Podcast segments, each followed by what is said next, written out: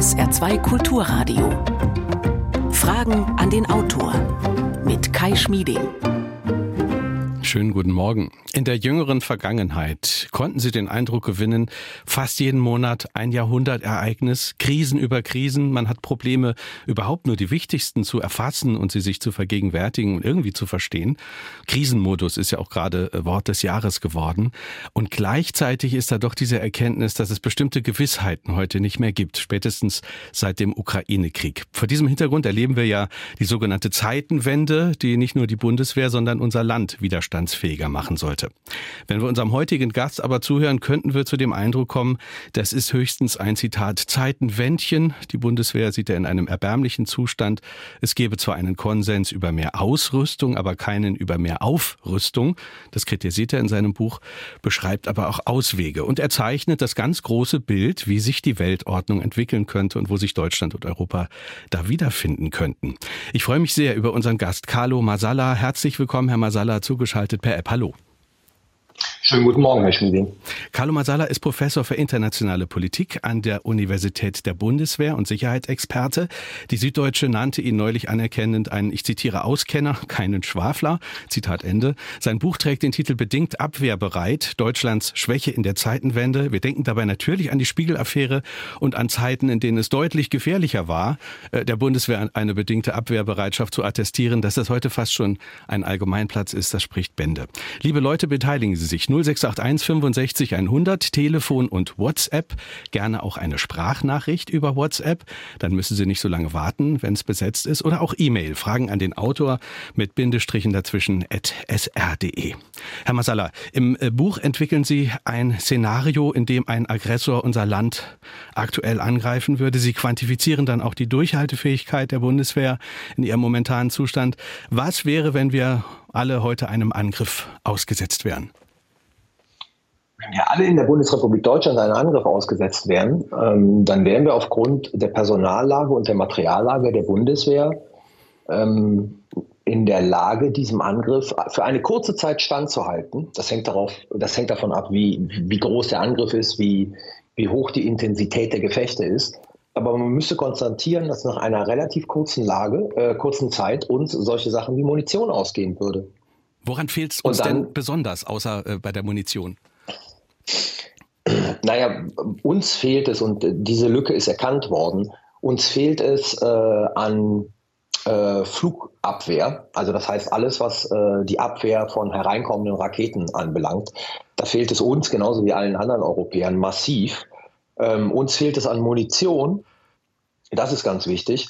Das restliche Material ist gar nicht mal so wichtig, aber das sind so die zwei wichtigsten Punkte, die momentan äh, eine große Lücke nicht nur in der Bundeswehr, sondern auch bei anderen europäischen Streitkräften darstellen. Während des Kalten Kriegs haben wir für 30 Tage Munition vorgehalten, habe ich in Ihrem Buch gelernt. Heute für drei. Wie ordnen Sie diese Diskrepanz denn ein? Wie kommt die zustande? Äh, die kommt zustande, dass halt seit 1990 systematisch überall die Friedensdividende eingefahren wurde und man letzten Endes äh, die, das Szenario eines äh, umfassenden Konfliktes auf das eigene Territorium als sehr, sehr unwahrscheinlich eingeschätzt hat und von daher halt äh, sämtliche Vorräte abgebaut hat, die für ein solches Szenario eigentlich vorgesehen waren. Und deshalb sind wir bei einem Munitionsbestand, ob das jetzt drei Tage sind oder zehn Tage, das sei dahingestellt, aber auf jeden Fall bei einem Munitionsbestand, der äh, deutlich zu wenig ist für das Szenario eines äh, zwischenstaatlichen Krieges gegen einen ich sag mal, militärisch hochgerüsteten Gegner. Man liest ja immer wieder, von dem wenigen Material, was wir ansonsten haben, ist zudem nur ein geringer Prozentsatz einsatzfähig. Wie ist denn das Verhältnis von einsatzfähigem zu nicht einsatzfähigem Material? Naja, man muss Folgendes sagen, wenn man die Berichte über die Einsatzfähigkeit der Bundeswehr liest, die ja veröffentlicht werden, dann ist da eine Einsatzfähigkeit von über 70 Prozent gegeben. Das äh, ist aber ein, ein rechnerischer Trick, der dahinterlegt wird. Ich versuche das mal ähm, darzustellen. Also wenn Sie jetzt zum Beispiel 300 Panzer haben, ähm, dann müsste man ja davon ausgehen, dass 300 die Ausgangszahl für die Einsatzfähigkeit ist. Allerdings berechnet ähm, das Verteidigungsministerium in diesem Einsatzbericht nicht die 300 als die äh, sozusagen ähm, Maßlinie für die Einsatzfähigkeit, sondern nur die, die wirklich bei der Truppe sind und aktuell sozusagen äh, fahren. Das heißt, wenn Sie 150 in der Reparatur haben und 150 bei der Truppe, von denen 150 sind aber dann letzten Endes irgendwie 20, werden gerade instand gesetzt, dann sind die 130 die äh, Zahl, die einsatzfähig ist, gemessen an den 150. Die 150, die gerade im Depot sind, weil sie nicht mehr einsatzfähig sind, die werden nicht mitberechnet. Und so kommen wir zu einer Einsatzfähigkeit von 70 äh, Prozent oder von über 70 Prozent. Wie groß die wirkliche Einsatzfähigkeit ist von den Großsystemen, kann eigentlich keiner außerhalb hm. Äh, des Ministeriums und der Bundeswehr sagen. Jetzt hatte man diese Probleme ja erkannt. Es hat die Zeitenwende gegeben, zumindest rhetorisch, die wurde ausgerufen. Äh, jetzt sagen Sie aber, die deutsche Politik ist schnell wieder in den Friedensmodus zurückgefallen. Seitdem stocken äh, Großprojekte. Wollen Sie denn sagen, dass die, dass die 100 Milliarden tatsächlich gar nicht sinnvoll irgendwie angekommen sind, dass sich da gar nichts bewegt hat? Nein, die 100 Milliarden sind sinnvoll angekommen und werden auch versucht, sinnvoll auszugeben. Mein entscheidender Kritikpunkt ist nur, also mit Blick auf diese 100 Milliarden, sie werden in einem System ausgegeben, das als System für Friedenszeiten ausgelegt ist. Das heißt, bis sie richtig veranlagt werden, bis Verträge abgeschlossen werden, ähm, das dauert alles ganz einfach viel zu lange, weil wir nicht auf einen Krisenmodus umgeschaltet haben. Und deshalb äh, haben wir halt letzten Endes Beschaffungsprozesse noch immer, die zwar jetzt ein bisschen reformiert worden sind, aber angesichts der Tatsache, dass seit mittlerweile zwei Jahren ein Krieg im Osten äh, Europas tobt, äh, sind wir da noch viel zu langsam, um entsprechendes Gerät wieder nachzubestellen und auf den Hof der äh, jeweiligen Kasernen zu bekommen. Ein Kommentator hat dieser Tage geschrieben, äh, wir haben bereits ohne Sondervermögen Verteidigungsausgaben auf dem Niveau der Atommacht Frankreichs. Das Beschaffungswesen sei ein schwarzes Loch. Würden Sie dem zustimmen? Also das Beschaffungswesen ist sicherlich ein großes Problem. Ähm, jetzt darf man aber auch nicht vergessen, also die Atommacht Frankreich ähm, gibt einen großen Teil ihres Geldes für ihre atomaren Streitkräfte aus. Das heißt, das muss man immer ein bisschen da rausrechnen.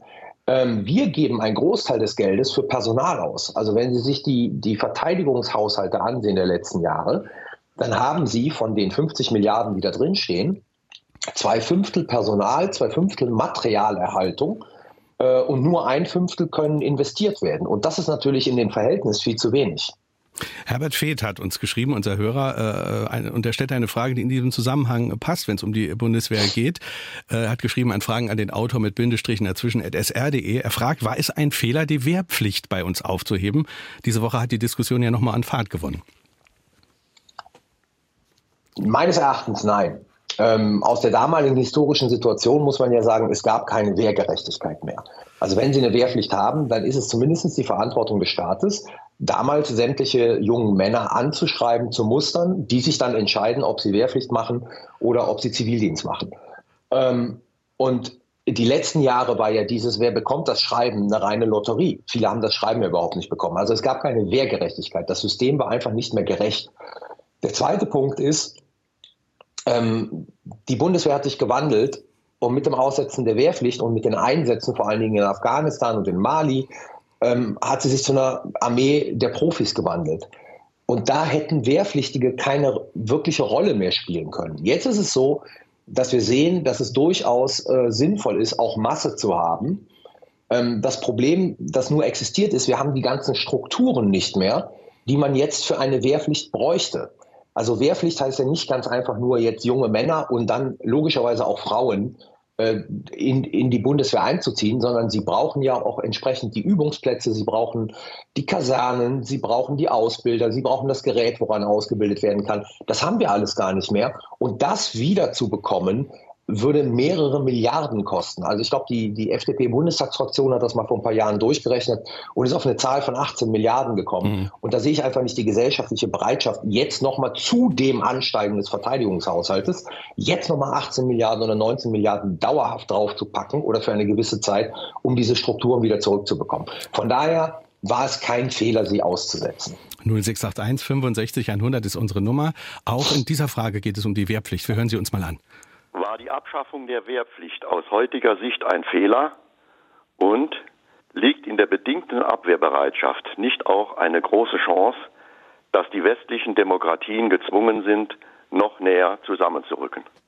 Den ersten Teil der Frage haben Sie schon äh, beantwortet, eben vielleicht den, den zweiten Teil.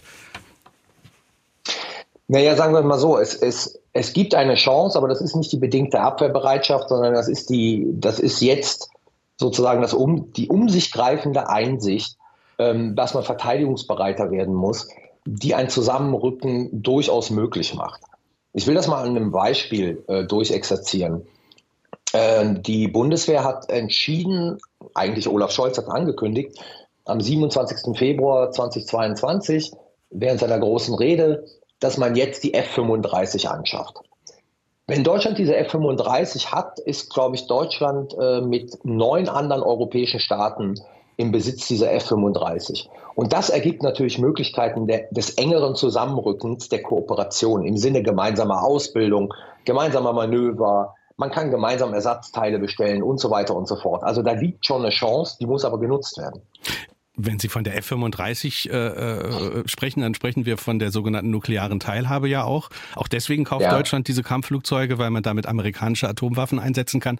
Aber da ist ja auch schon ein Haken. Französische Atomwaffen äh, erfordern ja einen ganz anderen Kampfflugzeugtyp. Das ist ja wieder dann in Europa möglicherweise ein Problem, oder? Ja, das ist richtig, aber bislang gibt es ja von Frankreich keine Bereitschaft, äh, sozusagen äh, sein Nuklearpotenzial Europa zur Verfügung zu stellen. Also es gibt ja keine Signale von Frankreich, so eine Art nukleare Teilhabe ähm, unter Führung der Franzosen zu machen. Von daher stellt sich die Frage jetzt erstmal gar nicht. Was die Franzosen angeboten haben, ist, dass man irgendwie die Europäer näher heranführt an die französische Nuklearideologie über Seminare und gleichzeitig mit denen gemeinsam üben kann, indem französische äh, Bomber, die Nuklearwaffen tragen, äh, begleitet werden. Und da muss man aber sagen, das machen wir ja schon seit Jahrzehnten mit den Amerikanern. Wo liegt der Mehrwert dann, wenn wir jetzt unsere Flugzeuge äh, links und rechts von, von französischen Nuklearflugzeugen positionieren, um mit denen gemeinsam zu üben. Hm. Sind wir schon auch beim großen Bild. Es setzt alles voraus, dass die Amerikaner auch wollen. Wenn wir jetzt gucken, was Donald Trump ge äh, gesagt hat, äh, warum soll ich wegen Ländern wie Lettland oder Luxemburg, die kein Amerikaner kennt, den dritten Weltkrieg beginnen, äh, aufgrund der Beistandspflicht im NATO-Vertrag, das ergebe keinen Sinn. Wie besorgt müssen wir denn speziell hier in Europa äh, einer weiteren möglichen Trump-Administration entgegensehen, die ja da kommen könnte? Also bei all dem, was wir aus den Vereinigten Staaten, aus dem Trump-Umfeld hören, ähm, sollten wir schon sehr besorgt sein. Also weil da ist es klar, dass die Debatte über mehr an Verteidigungsausgaben wieder geführt werden wird. Trump hält nicht viel von äh, Allianzen, die die Amerikaner zu irgendwelchen Verpflichtungen äh, nötigen, die er gar nicht mehr eingehen will. Ähm, er hat schon im, im letzten Jahr seiner letzten Präsidentschaft versucht, einen Großteil amerikanischer Truppen aus Europa abzuziehen. Das ist ihm nicht gelungen. Ähm, das wird alles wiederkommen.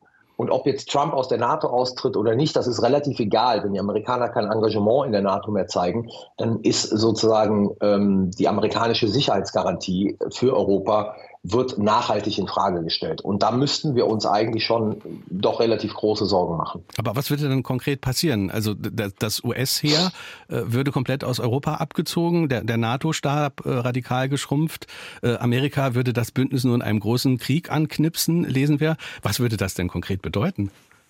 Naja, ob da, die entscheidende Frage ist, ist ja zum Beispiel, ähm, wird Trump, und wenn wir zurückgehen auf die erste Präsidentschaft Trumps, dann ist er nach Brüssel gefahren. Das ist so den Termin, der jeder, den jeder neue amerikanische Präsident macht. Ähm, ist zur NATO gegangen.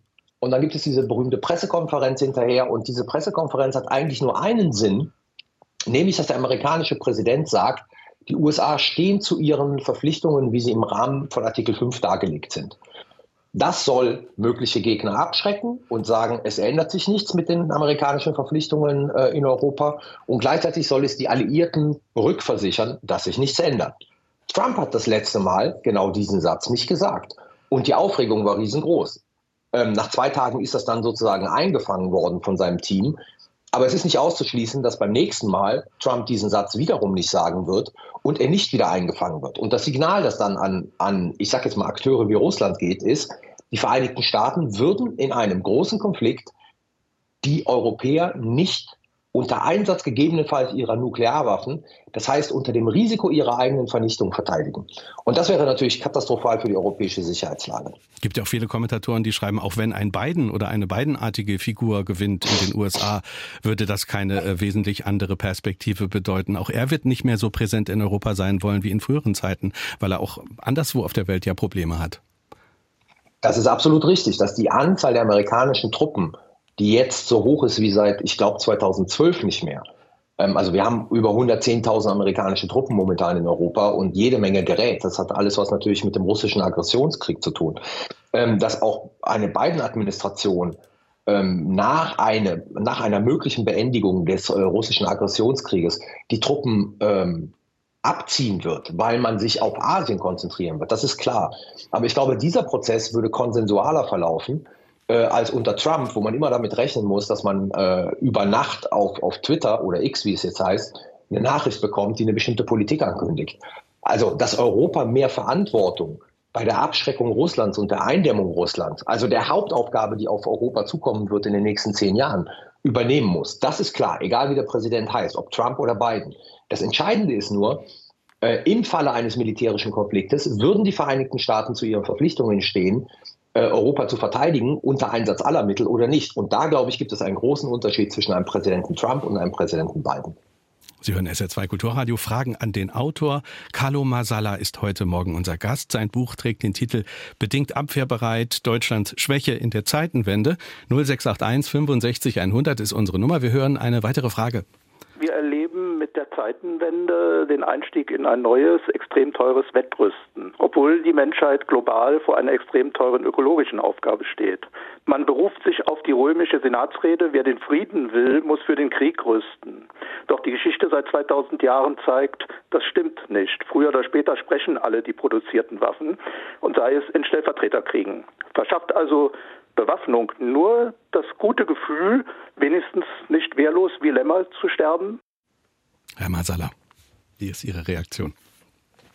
Naja, Bewaffnung verschafft zumindest das Gefühl, jemanden anders zu signalisieren, dass die Kosten für einen militärischen Angriff für ihn extrem hoch seien und er dann möglicherweise von diesem militärischen Angriff äh, absieht. Also es ist schon ein bisschen mehr als so ein Wohlgefühl, Abschreckung hat ja eine psychologische Funktion. Und äh, je höher die Kosten für jemanden sind, wenn er mich angreift, desto eher die Wahrscheinlichkeit oder desto größer die Wahrscheinlichkeit, dass er von diesem Angriff äh, ablassen wird. Dr. Klaus Schindler hat uns geschrieben, äh, WhatsApp 0681 65 100. Er schreibt, ich habe den Eindruck, dass bedingt durch die pazifistische Erziehung die deutsche Bevölkerung nur bedingt wehrbereit ist. Verstärkt wurde dies auch dadurch, dass große Teile unserer Sicherheit durch die USA geleistet wurde. Gilt diese bedingte Abwehrbereitschaft ähnlich auch in anderen europäischen Ländern oder ist dies ein eher deutsches Problem? Die Frage von Klaus Schindler. Naja, ich würde, ich, ich sag mal, wir haben keine pazifistische Erziehung äh, genossen. Das glaube ich, ist, ist nicht der entscheidende Punkt. Ähm, sondern wir, genauso wie andere europäische Länder, da stehen wir nicht so ganz alleine. Frankreich mal ausgenommen und Großbritannien, aber die haben eine andere Tradition. Ähm, und die Osteuropäer sind viel näher an Russland dran, empfinden also ähm, die Gefahr, die durch Russland ausgeht, als wesentlich größer als wir. Aber wir sind natürlich in den letzten 70 Jahren nehmen wir die demokratische Staatsform einfach als gegeben an und sehen nicht, ähm, dass sie permanent gefährdet ist. Und Demokratie ist keine Ideologie. Also Sie finden bei Ideologien immer Leute, die bereit sind, für Ideologien zu sterben und sie zu verteidigen. Äh, Demokratie ist, ist, ist ein, ein Konglomerat aus Institutionen, Verfahren, Normen, Prozessen. Ähm, und wir haben uns halt einfach daran gewöhnt, dass wir in einer demokratischen Staatsform leben und sehen nicht die Gefahr, die diese demokratische Staatsform tagtäglich ausgesetzt ist. Und ich glaube, das führt zu, zu so einem Punkt, dass halt nur in den Umfragen nur 18 Prozent der Deutschen sagen würden, wenn wir angegriffen werden würden, würden wir diesen Staat verteidigen. Und eine ganz große Anzahl sagt, wenn wir angegriffen werden würden, äh, würde ich abhauen und äh, in ein anderes Land gehen. Aber ich glaube, das ist nicht der, der Ausdruck einer pazifistischen ähm, Erziehung, sondern das ist ganz einfach, dass wir halt ähm, die Gefahr, die für Demokratien äh, existiert, dass wir die nicht richtig sehen und ja eigentlich auch fühlen. Mhm. War in diesem Zusammenhang dann nicht doch auch die Abschaffung der Wehrpflicht möglicherweise ein Problem? Man sagt ja auch immer, die hat dafür gesorgt, dass alle sozialen Schichten in der Bundeswehr vertreten sind und, und dass die Bundeswehr sozusagen auch wirklich gesellschaftlich verankert ist. Hat das nicht möglicherweise auch Einflüsse auf solche Bereitschaften gehabt, die Sie gerade zitiert haben? Naja, sagen wir es mal so, alle, alle diese Argumente würden tragen, wenn die Wehrpflicht in den, in den 90er und in den 2000er Jahren ja noch Wehrgerechtigkeit gehabt hätte. Das hatte sie aber nicht mehr. Also wenn es eine reine Lotterie ist, dann werden Sie feststellen, wir sind ja, wir sind ja runtergegangen seit der Wiedervereinigung. Ich sage jetzt mal von, von 605.000 Mann, das war die, die Hochzeit der Vereinigung Bundeswehr mit Nationaler Volksarmee. Dann mussten wir wegen dem 2 plus 4 Vertrag ja 350.000 auf 350.000 runtergehen. Dann sind wir, glaube ich, auf 240.000 runtergegangen und sukzessive dann jetzt auf 203.000 als Sollstärke. Ähm, wenn Sie aber nicht dafür sorgen, dass ganze Jahrgänge wirklich äh, eingezogen werden, potenziell, sondern das eine Lotterie ist, dann ist die Bundeswehr schon längst nicht mehr in der Gesellschaft verankert gewesen. Das ist ja anders als ich. Also ich bin Jahrgang 1968, als ich 18 war, äh, da hat halt jeder junge Mann äh, diesen Brief bekommen. Da musste man sich damit auseinandersetzen. Ähm, aber das war ja im Jahre 2005 schon gar nicht mehr der Fall. Mhm. Und von daher war schon da die, die Verankerung der Bundeswehr in der Gesellschaft nicht mehr so stark gegeben, äh, wie, das, wie das in den 70er, 80er oder 90er Jahren der Fall war. 0681 65 100 ist unsere Nummer. Wir hören eine nächste Frage. Wie groß ist aus heutiger Sicht die Gefahr, dass auch aufgrund der Schwächung Deutschlands durch die gegenwärtige Regierung eine Entwicklung hin zu einem sozialistischen Staat, ähnlich wie es die DDR und die Sowjetunion waren, möglich ist? Herr Masala. Äh, die halte ich für relativ ausgeschlossen. Also die größte Gefahr sehe ich nicht in einem sozialistischen Staat, sondern die größte Gefahr sehe ich sozusagen in einem äh, rechtspopulistischen äh, Staat auf, aufgrund der aktuellen Umfragen, ähm, die es ja doch nicht für unwahrscheinlich erachten lassen, dass äh, bestimmte Parteien, also sagen wir ganz klar die AfD, ähm, so stark werden, dass man nicht umhin kann, sie an der Regierung zu beteiligen.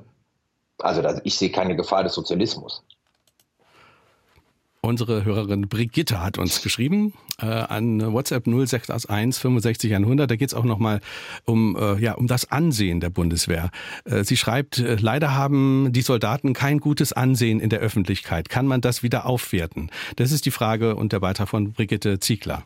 Herr Masala. Ich glaube, diese Ausgangsbeobachtung ist so nicht richtig. Also wenn wir Umfragen sehen, dann ist die Bundeswehr in den letzten zehn Jahren gehört die Bundeswehr zu einer der vertrauenswürdigsten Institutionen. Ähm, Sie werden immer finden, dass, glaube ich, das Bundesverfassungsgericht auf, an Nummer eins ist, aber die Bundeswehr ist sozusagen immer unter den Top Ten als eine Institution, der die Deutschen vertrauen. Und gleichzeitig ähm, finden es die Deutschen, zeigen auch alle Umfragen, ein Skandal, dass diese Truppe nicht das hat, was sie braucht, um sozusagen ihren Auftrag zu erfüllen. Also das Ansehen der Bundeswehr ist gar nicht mal so schlecht.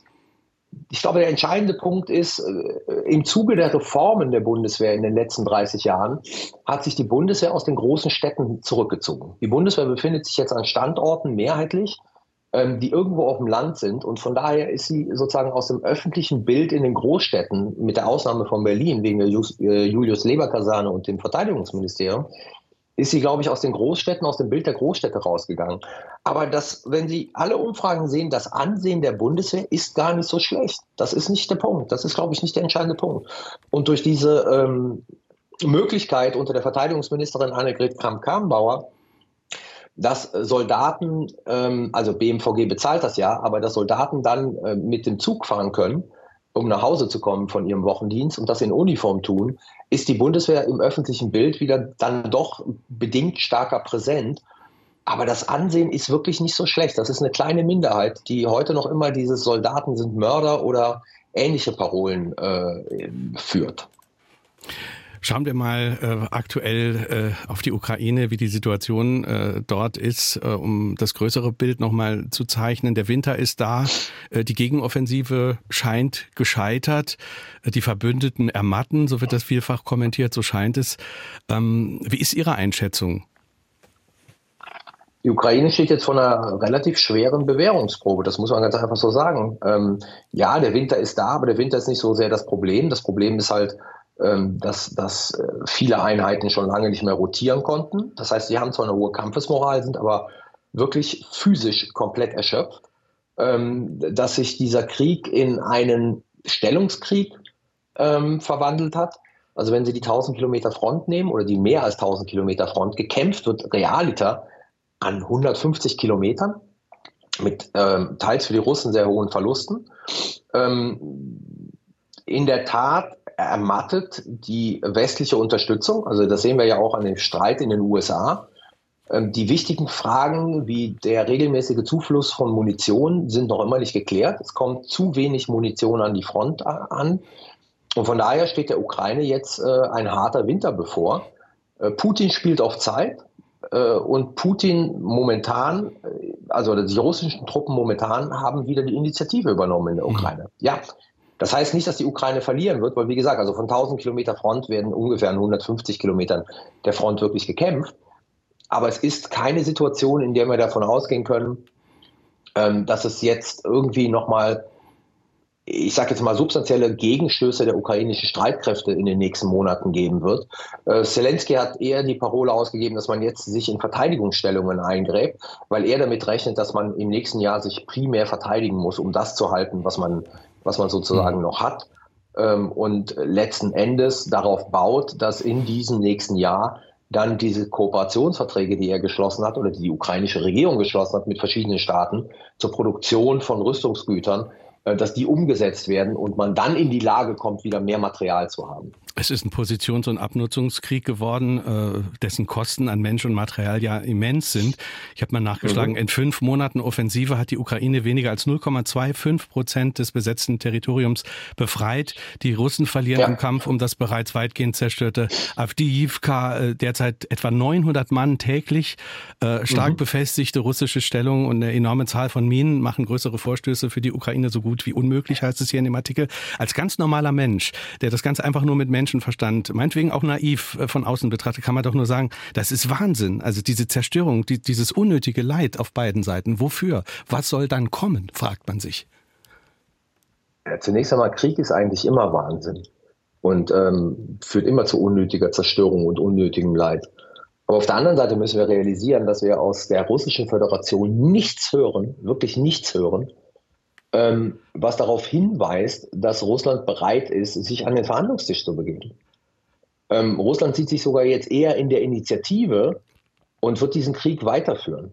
Also die Idee, wenn die Ukrainer ähm, wenig Material und Ausrüstung bekommen und einsehen, dass sie mehr als Verteidigung nicht können, wird das letzten Endes zu Verhandlungen führen. Die ist deshalb falsch, weil genau diese Situation in Russland dazu führt, dass man jetzt nochmal die Chance sieht, noch mehr zu erobern. Und viele Expertinnen, also äh, Russ äh, Russland-Expertinnen, gehen davon aus, und ich würde das teilen, dass wenn Putin die Wahlen gewonnen hat, im März, glaube ich, 24, dass er dann nochmal mobilisieren wird in der Russischen Föderation und dann gegebenenfalls nochmal 300.000 bis 400.000 Männer an die Front schicken wird. Sie haben neulich in einem äh, großen Artikel äh, für die Zeit, der viel diskutiert wurde, äh, eine Art Weltuntergangsszenario entwickelt, sage ich jetzt mal ein bisschen zugespitzt. Demnach ja. würde nach einer ukrainischen Niederlage der Westen zerfallen. Es drohe das Ende der liberalen und der Beginn der autoritären Weltordnung. Wie würde dieses Szenario aussehen? Wie kommen Sie dazu? Naja, das Szenario basiert ja zunächst einmal auf zwei Annahmen. Das eine ist, wir haben es mit einem imperialistischen Russland zu tun, das halt, wenn die Front jetzt eingefroren werden würde, ähm, sich damit nicht zufriedenstellen würde. Äh, wir sehen, wie Russland versucht, Moldawien zu destabilisieren. Wir sehen jetzt jüngst die Drohungen Putins an, an ähm, Lettland ähm, und wir sehen sozusagen die russischen Aktivitäten in Georgien. Russland würde diese Zeit nutzen, um seine Truppen wieder zu regenerieren und würde dann aller Wahrscheinlichkeit nach versuchen, entweder in der Ukraine oder anderswo weiter sozusagen sich zu erweitern. Das muss jetzt nicht äh, die territoriale Besetzung sein. Das kann auch der Versuch sein, äh, Russland genehme Regime in diesen Staaten zu installieren.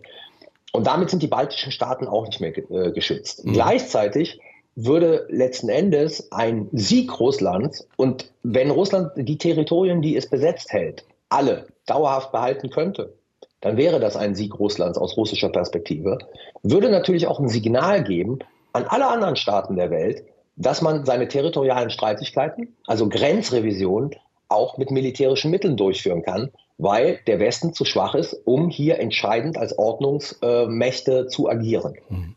Und damit kommen wir in eine Situation, in der Robert Kagan hat das mal äh, gesagt, diese amerikanische Neokon, in der das Gesetz des Dschungels gilt. Mhm. Wenn Sie einen Sieg Russlands so de äh, definieren, sage ich mal, betreiben Sie dann nicht ein mhm. bisschen unrealistisches Erwartungsmanagement, wenn Sie dann umgekehrt sagen, die Ukraine kann vollständig befreit werden, Russland komplett vertrieben werden, dann ist alles gut? Das habe ich nie gesagt. Das habe ich nie gesagt. Ich habe nie gesagt, Russland kann äh, äh, vollständig vertrieben werden. Ich habe immer gesagt, und das ist bis heute meine Position, die größte Wahrscheinlichkeit, einen Friedensschluss zu bekommen, mit dem die Ukraine auch leben kann, ist die militärische Logik Russlands auf dem Schlachtfeld zu verändern. Nämlich der Gestalt, dass Russland einsieht, dass von einer Fortführung des Konfliktes es mehr zu verlieren hat, als wenn es sich an den Verhandlungstisch begibt. Und dann am Verhandlungstisch heißt es ja nicht, dass man Russland die 20 Prozent oder 17 Prozent, die es gerade in der Ukraine besetzt hält, die vier illegal annektierten Oblaste plus äh, die Krim dauerhaft zuschlägt sondern dann würde Diplomatie eintreten und versuchen, hier irgendwelche Kompromisse ähm, ähm, zu erzielen. Aber ich habe nie gesagt, dass man Russland militärisch von der Ukraine vertreiben kann. 0681 65 100 ist unsere Nummer. Wir hören eine nächste Frage. Wie würden Sie, Herr Masala, den Krieg in der Ukraine beenden? Ja, die Frage aller Fragen. Haben Sie eine Antwort darauf? Das habe ich, glaube ich, gerade eben gesagt. Also die, das Entscheidende ist, die militärische Logik der Russischen Föderation zu verändern. Ähm, das heißt, eine Situation herbeizuführen, in der Russland befürchten muss, von der Fortführung des Krieges mehr zu verlieren als zu gewinnen.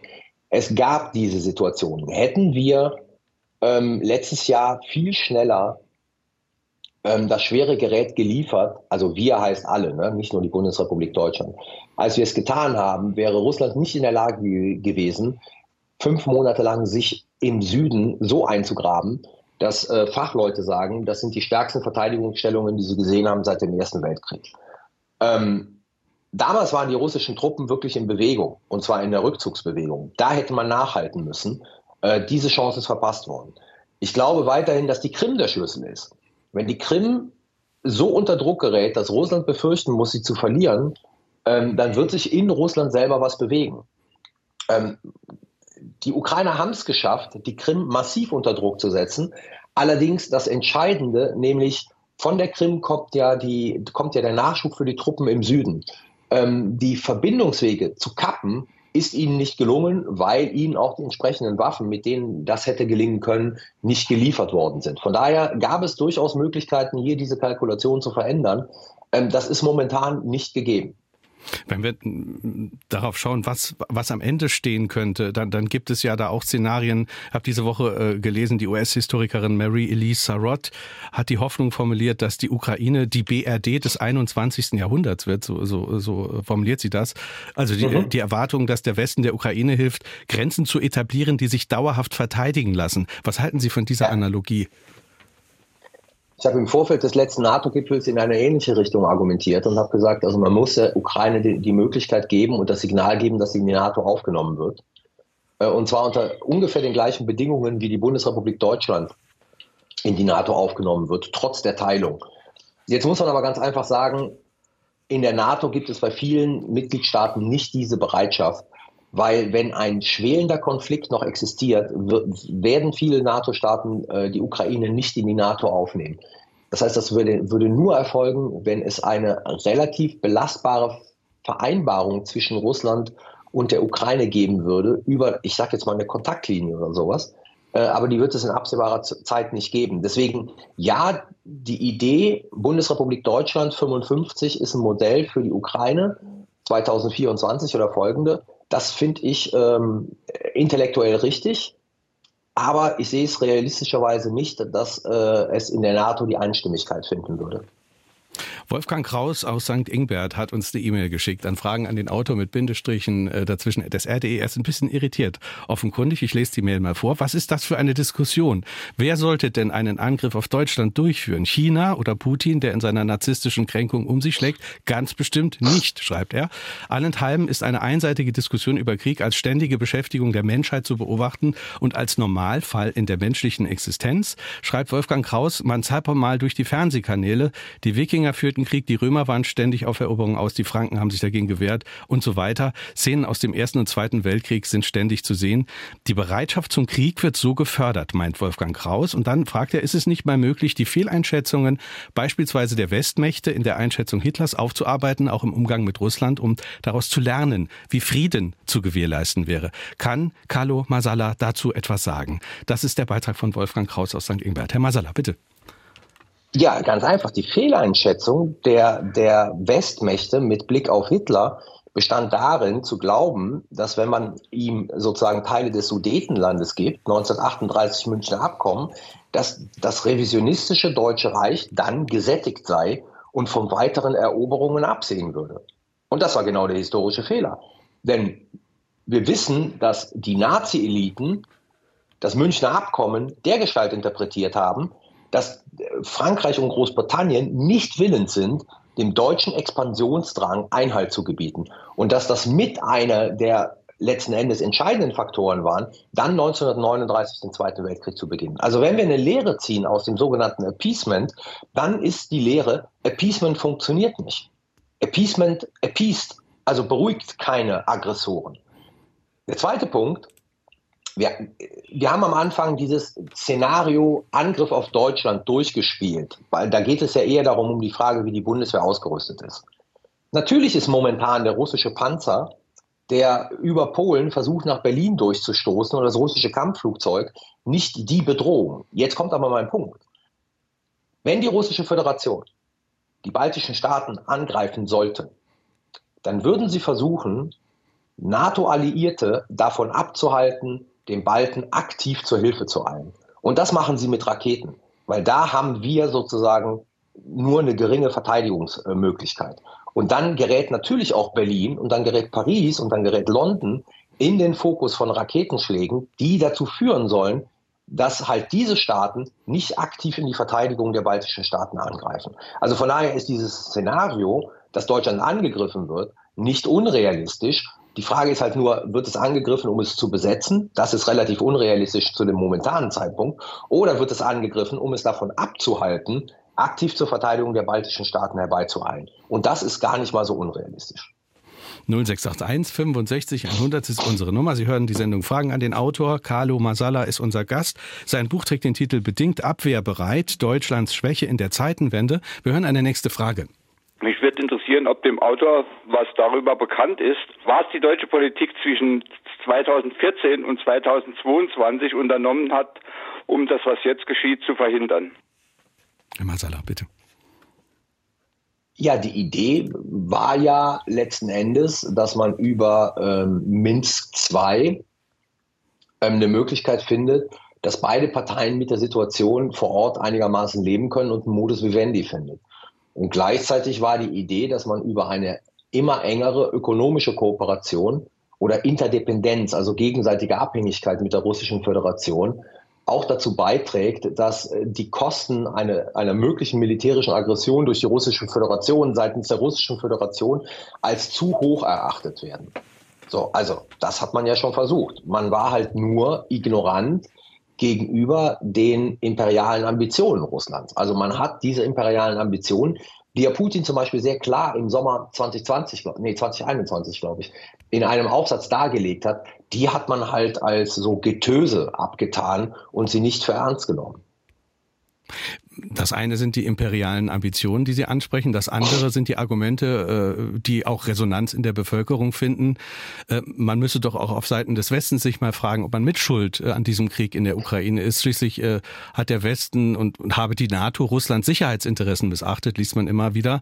Und Russland würde ja. sich dann nur gegen eine westliche Expansion zur Wehr setzen. So ist ja auch eine Erzählung.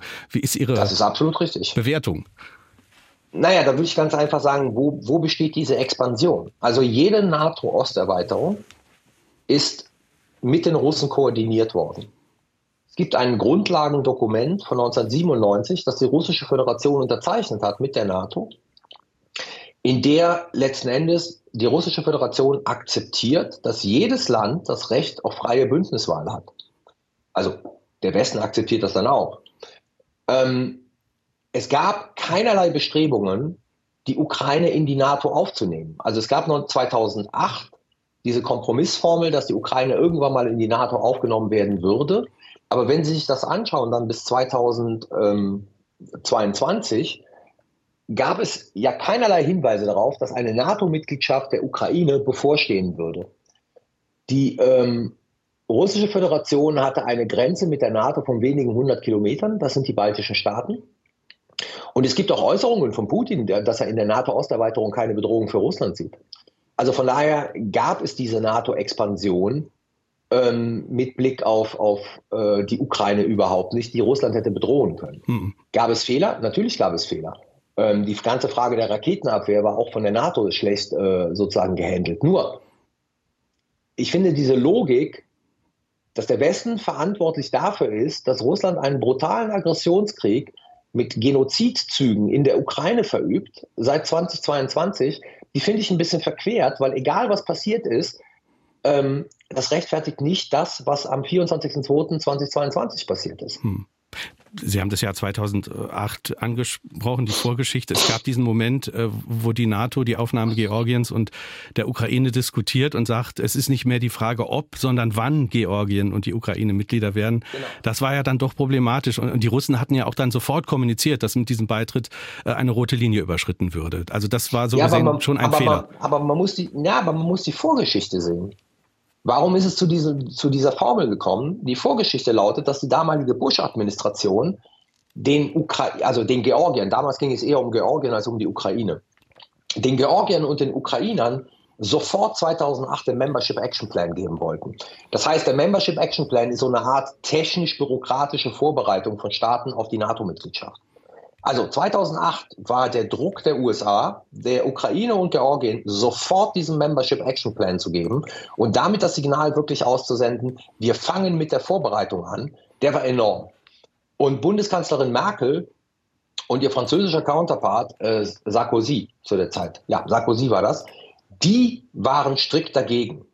Und der Kompromiss war genau diese Formel zu sagen, die Ukraine und Georgien werden eines Tages Mitglied der NATO werden aber es gibt keinerlei Vorbereitung, um diese Mitgliedschaft wirklich äh, sozusagen, Entschuldigung für die, die Doppelung, um diese Mitgliedschaft vorzubereiten. Mhm. Und das muss man so in diesem historischen Kontext sehen. Also dieser Satz 2008 war der Kompromiss die ursprüngliche Idee der Vereinigten hm. Staaten und anderer NATO-Mitglieder war sofortige Aufnahme. Hm.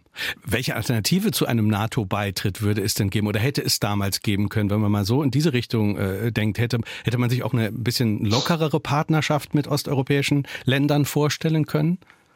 Nee, das hätte man sich nicht vorstellen können, weil damals der Druck der osteuropäischen Länder enorm war, in die NATO zu kommen. Und wie sich zeigt ja auch richtig, weil die letzten Endes argumentiert haben, also das gilt ja schon für die Polen und für die Tschechen und für die Ungarn, weil die letzten Endes argumentiert haben, wenn wir in diesem Zwischenland bleiben, zwischen Russland und der NATO, wird der Druck durch Russland irgendwann mal so groß werden, dass wir alle wieder in den Einflussbereich der Russischen Föderation gezogen werden. Und da haben sie ja nicht so Unrecht gehabt, wie wir in den, wie wir in den Jahren danach gesehen haben. Also von daher gab es äh, zu der NATO-Osterweiterung wirklich keine Alternative, weil alle anderen äh, Ideen, die man hatte, also Stärkung der, der OSZE, ähm, die haben sich ja nicht realisieren lassen. Diese Staaten wollten harte Sicherheitsgarantien gegenüber einem möglichen, äh, damals war es neokommunistischen oder halt faschistischen Russland. Das konnte man ja in Anfang der 90er Jahre nicht absehen. Diese Möglichkeiten hätte es ja durchaus gegeben. Da wollten sie harte Sicherheitsgarantien haben. Und sie haben nicht Unrecht gehabt, weil was sie jetzt sehen, ist ein imperiales Russland, mhm. das ähm, zum Beispiel in dem Brief vom 17. Dezember und 18. Dezember von Lavrov an die USA und an die, das NATO-Hauptquartier in Brüssel Forderungen stellt des Rückzugs aller amerikanischen Truppen äh, auf den Stand von 1997. Das heißt also zwischen der deutsch-polnischen Grenze und der polnisch-weißrussischen Grenze gibt es keinerlei NATO-Truppen mehr in den äh, mittel- und osteuropäischen Staaten, die Mitglieder der NATO sind. 0681 65 100 ist unsere Nummer. Carlo Masala ist heute unser Gast. Sein Buch trägt den Titel Bedingt abwehrbereit. Wir hören eine nächste Hörerfrage. Ja. Niemand auf der heutigen Welt äh, würde äh, eine Atommacht angreifen. Auch die Ukraine wäre sicher nicht angegriffen worden, wenn sie ihre Atomwaffen nicht abgegeben hätte. Sollte Deutschland nicht auch Atom nach Atomwaffen streben äh, und sich selbst eine solche Abschreckung zulegen für den Fall, dass Amerika für uns als Schutz ausfällt? Herr Masala, bitte. Ja, also man muss mit einem Mythos aufräumen.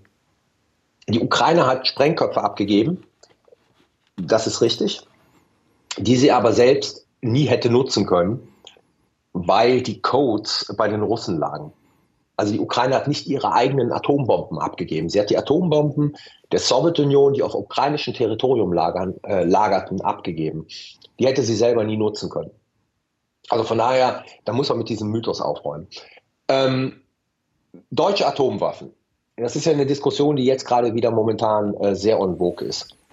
Man muss ganz einfach mal sagen, deutsche Atomwaffen würden bedeuten, zunächst einmal, dass wir aus dem Nichtverbreitungsvertrag austreten müssen. Das kann man machen, damit überhaupt die Produktion deutscher Atomwaffen legal wäre. Der zweite, aber wesentlich wichtigere Punkt ist, wir haben diesen Verzicht auf Atomwaffen auch im 2 plus 4 Vertrag hinterlegt. Den müssten wir nachverhandeln. Und ich glaube nicht, dass die USA, Frankreich, Großbritannien und Russland ähm, besonders happy darüber wären, wenn Deutschland den 2 plus 4 Vertrag nachverhandeln würde, um genau diese Klausel, dass wir auf, die, auf den Erwerb und die Produktion von Atomwaffen verzichten, um die da rauszubekommen. Und der dritte Punkt ist, ähm, wenn Deutschland versuchen sollte, Atomwaffen ähm, zu erwerben oder zu bauen, dann glaube ich, würde es sehr schnell in Europa sehr unruhig werden, weil unsere polnischen Nachbarn, ähm, aber auch unsere französischen Nachbarn die Idee eines nuklearen Deutschlands überhaupt nicht so gut finden würden. Und äh, es würde für Deutschland mehr Probleme äh, nach sich ziehen als letzten Endes ähm, ja, Möglichkeiten oder Chancen. Wenn man diese Frage diskutiert, dann sollte man über die Frage diskutieren, wie kriegen wir eine europäische Abschreckung basierend auf französischen und britischen Nuklearwaffen hin, und zwar nicht der Gestalt, wie Herfried Münkler jetzt unlängst gefordert hat oder Joschka Fischer mit einem irgendwie, äh, die EU braucht Atomwaffen. Das halte ich auch für unsinnig. Aber die zentrale Frage, die sich stellt, ist, gibt es die Möglichkeit, eine europäische Abschreckung, wenn es keine amerikanische mehr gibt, eine europäische Abschreckung äh, hinzubekommen, deren Kern französische und äh, britische Nuklearwaffen hm. sind. Speziell was diese äh, Erstschlagsfähigkeit angeht, die äh, sogenannte, ist, äh, ist, ist ja die, die Abschreckung äh, der Amerikaner sozusagen, die, äh, die Lebensversicherung, also unsere Lebensversicherung. Genau, richtig. Ähm, jetzt, jetzt wird ja hier diskutiert, die Deutschen, lese ich, wollen äh, über einen Raketenabwehrschirm reden in Europa, also konkret die Frage, ja. wie schützen wir uns vor Drohnen und Kampfflugzeugen. Äh, das scheint nach dem Ukraine-Krieg angebracht. Äh, das Thema spaltet aber Europa. Frankreich ist ganz anderer Meinung. Nein, Frankreich ist nicht anderer Meinung. Frankreich ist genau der gleichen Meinung. Die, der, der, die Differenz zwischen den Franzosen und den Deutschen besteht darin, dass Deutschland bei dieser Frage sehr stark auf amerikanische Technologie und auf amerikanische Systeme setzt. Und die Franzosen argumentieren, damit begeben wir uns in eine technologische Abhängigkeit von den Vereinigten Staaten auf die nächsten Jahre und Jahrzehnte.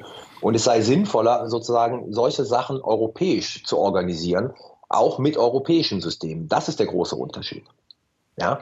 Also Frankreich sieht die Notwendigkeit eines europäischen äh, Flug, äh, Luftverteidigungssystems, genauso wie die Bundesrepublik Deutschland. Die Frage ist nur, welche Systeme bilden dann diese Luftverteidigung? Und da ist Frankreich der Meinung, man müsse hier europäischer denken, während die Bundesrepublik Deutschland äh, sich äh, sehr stark sozusagen auf US-amerikanische Technologie stützt.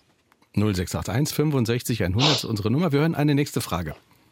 Und zwar würde mich interessieren, wie Herr Massala die Durchhaltefähigkeit der Bundeswehr in einem Konflikt, in einem hochintensiven Konflikt mit der derzeitigen Personalstärke sehen würde und ob nicht allein aus diesem Grunde die Wiedereinführung der, einer Wehrpflicht zwingend notwendig ist. Haben wir zu Beginn der Sendung schon mal äh, äh besprochen, aber Sie können es ja noch mal vertiefen. Ja, ich will auf einen Aspekt aufmerksam machen, den ich bisher noch nicht genannt habe. Die Vorstellung, dass die Bundeswehr sich in einem hochintensiven Konflikt alleine verteidigen müssen, die halte ich für ähm, unrealistisch. Wir sind eingebunden in die NATO, das heißt, wir werden uns immer im Rahmen der NATO verteidigen. Und die größte Wahrscheinlichkeit ist, dass diese Verteidigung an der Ostflanke stattfinden wird. Das heißt im Baltikum.